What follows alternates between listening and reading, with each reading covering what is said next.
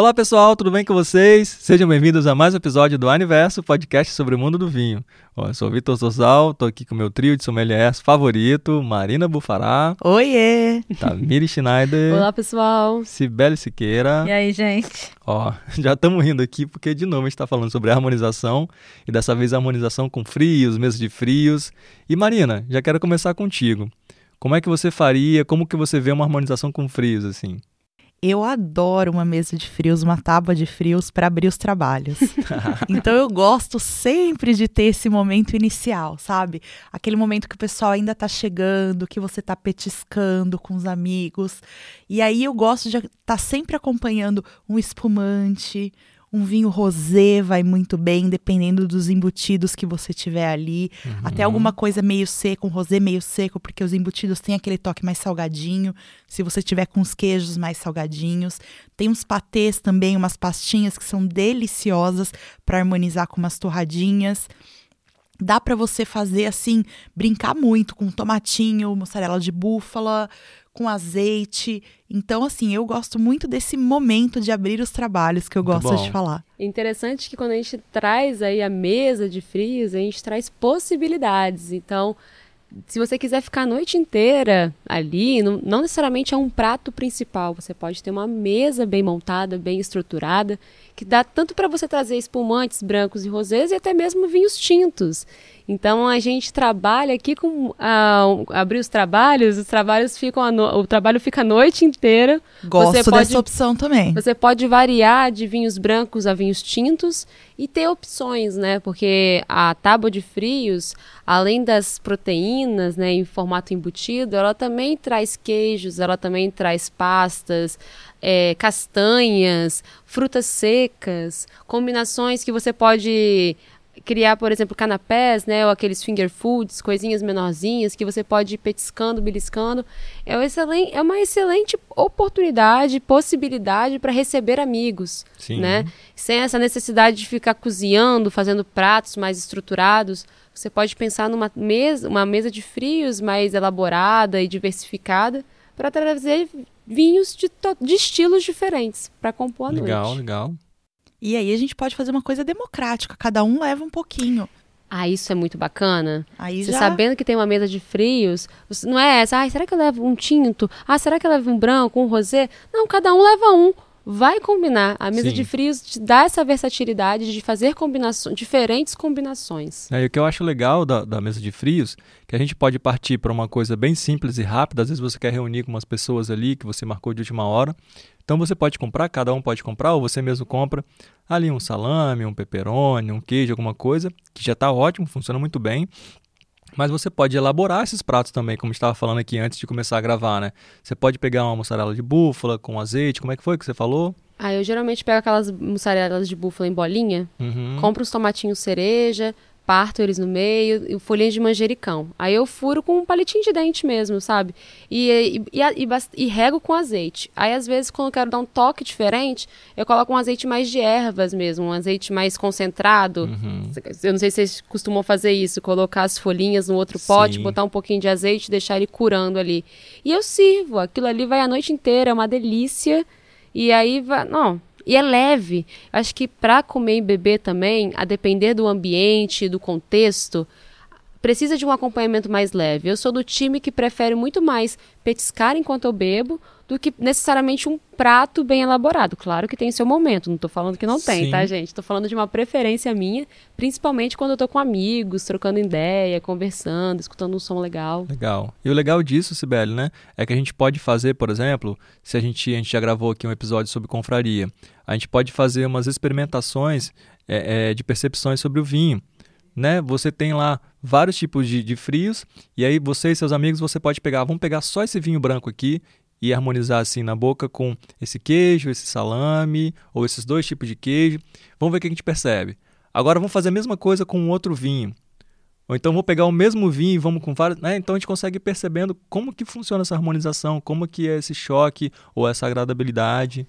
É muito legal, porque assim, as pessoas perguntam muito sobre tábuas de frios. E a gente tem que lembrar, exatamente o que a Tami falou e você, é que a tábua de frios hoje leva tudo. Então a criatividade é grande. Você coloca fruta, geleia, patê, coloca torradinha, coloca os frios, coloca é, queijos. queijos. Então, para você pegar um vinho para harmonizar com tudo, é muito difícil. Uhum. O correto é você levar realmente, cada um levar um vinho e você fazer essa brincadeira como uma confraria. Você tá ali e ir provando, né? Então, assim, eu vou falar uma dica, por exemplo. Se fosse por regionalidade, que a gente fala de harmonização, um presunto parma com um Chianti, né, com, uma, com um vinho italiano, fica muito legal, porque ele vai ter uma boa acidez, então vai conseguir conter aquele salgado, vai ter um bom frutado, fica interessante. Assim como fica legal também um lambrusco com mortadela. Nossa, então sim. é uma, uma harmonização que dá super certo. Bacalhau e, e vinho verde, né? Isso também. Então assim, a gente consegue brincar um pouquinho com o que está ali na tábua. É, a gente brinca muito que o espumante é o coringa da vez, né? Então tá ali na hora da tábua de frios, você tem tantas coisas que o espumante ele consegue ter a acidez. E se for um rosé demi-sec ou um método tradicional, vai conseguir ter mais corpo para conseguir contrapor ali com aquela gordura do dos embutidos. Isso, dos embutidos.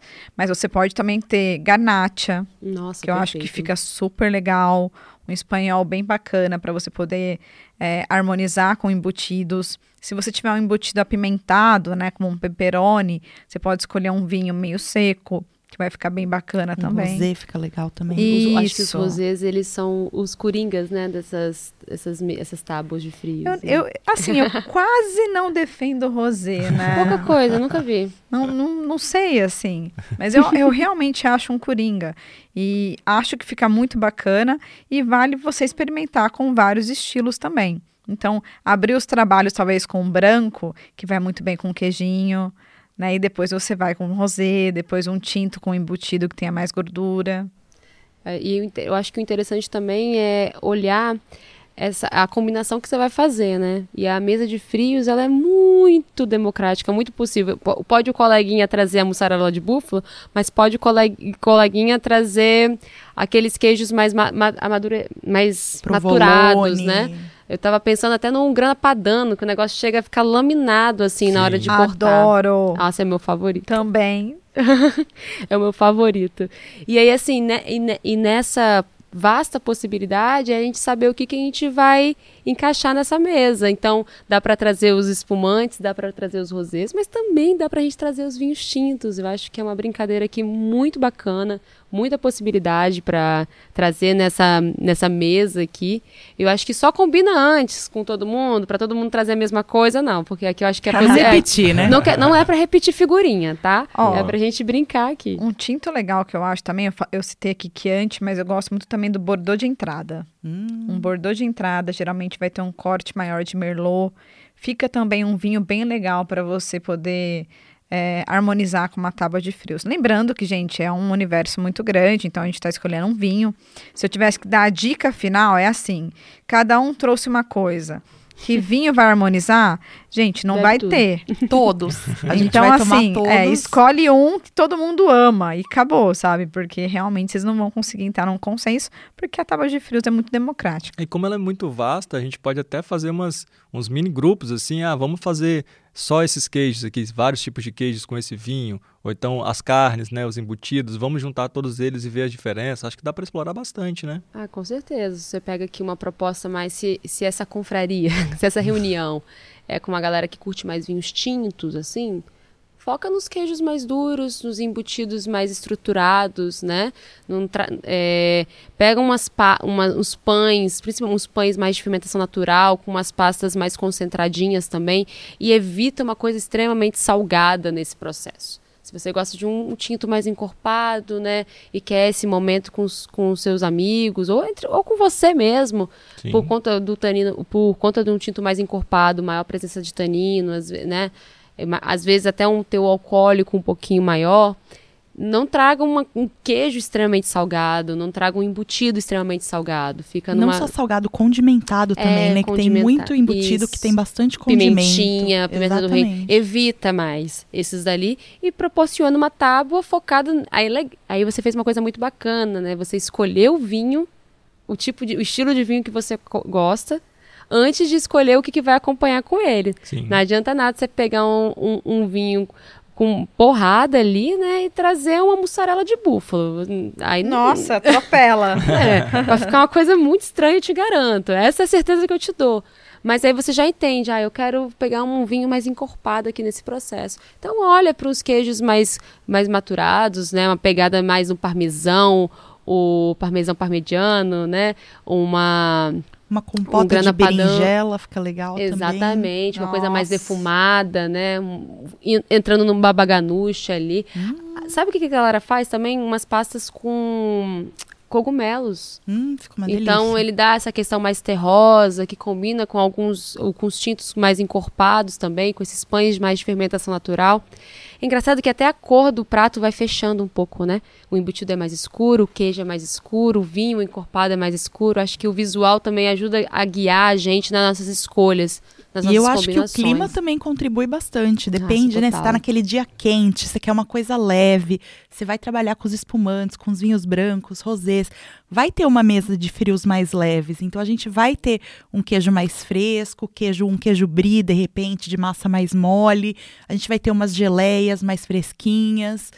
Então tudo isso combina muito também para ajudar a inspirar, eu acho. Sim, e acho legal pensar assim, nessa harmonização mais leve, até se os frios forem parte de uma mesa maior, de, um, de uma noite maior, por exemplo. Se forem só uma, uma entrada, alguma coisa, aí não precisa exagerar, né? É Pode claro. ser uma coisa mais leve para depois vir um prato principal ou alguma outra coisa para fazer uma noite, uma experiência melhor, né? Exatamente. A gente pode escolher abrir os trabalhos ou ficar a noite inteira Nossa, super. E até se eu fosse recomendar é, sei lá, vou abrir os trabalhos, vai ser como um petisco. Eu já começaria com espumante, porque já faz parte os dois, né? Uma entrada.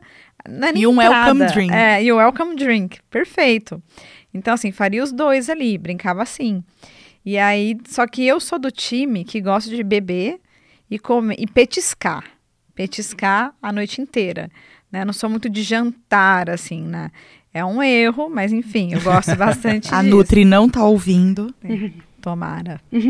Mas realmente, assim, eu gosto desse estilo. Então, eu gosto de abrir um vinho que eu, que eu curto e ir harmonizando, como a Tami falou. Eu escolhi o vinho primeiro e depois eu vou harmonizando com os embutidos que eu acho que vão ficar legais. Então, aí vai, durante a noite, né, vai curtindo ali, vai pescando. Eu acho que é bem divertido. E como você deu essa proposta mesmo, é divertido até mesmo para a pessoa conhecer da, dos princípios de harmonização, assim, Exato. o que, que vai bem, o que, opa, Talvez aqui eu misturei uma coisa nessa, nessa mesa vasta, misturei uma coisa que não deu muito certo, mas ali deu muito certo. Então, até mesmo uma chance para quem está começando a conhecer esses, esses, princípios de harmonização.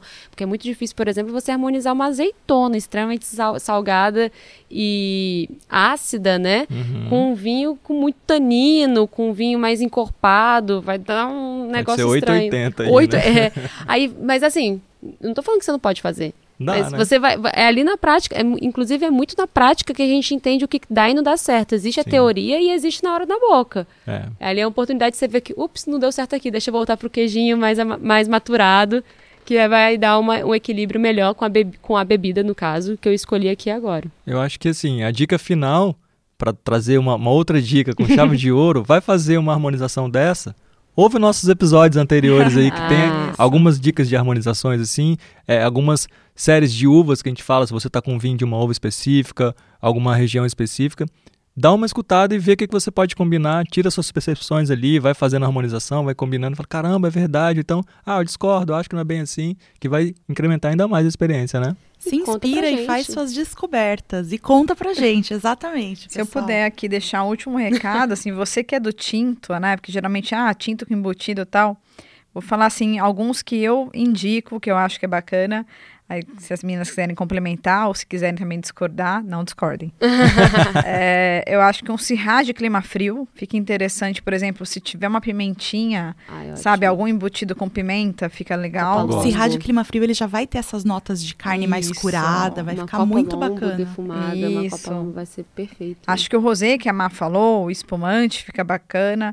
Acho que também, como eu falei, o garnacha, até porque tem muito costume de embutidos também na Espanha, junto com garnacha, combina muito. Um ramon ibérico, né? Isso. Com, esse, com, com um corte tempranilho, garnacha, fica muito Fica muito legal.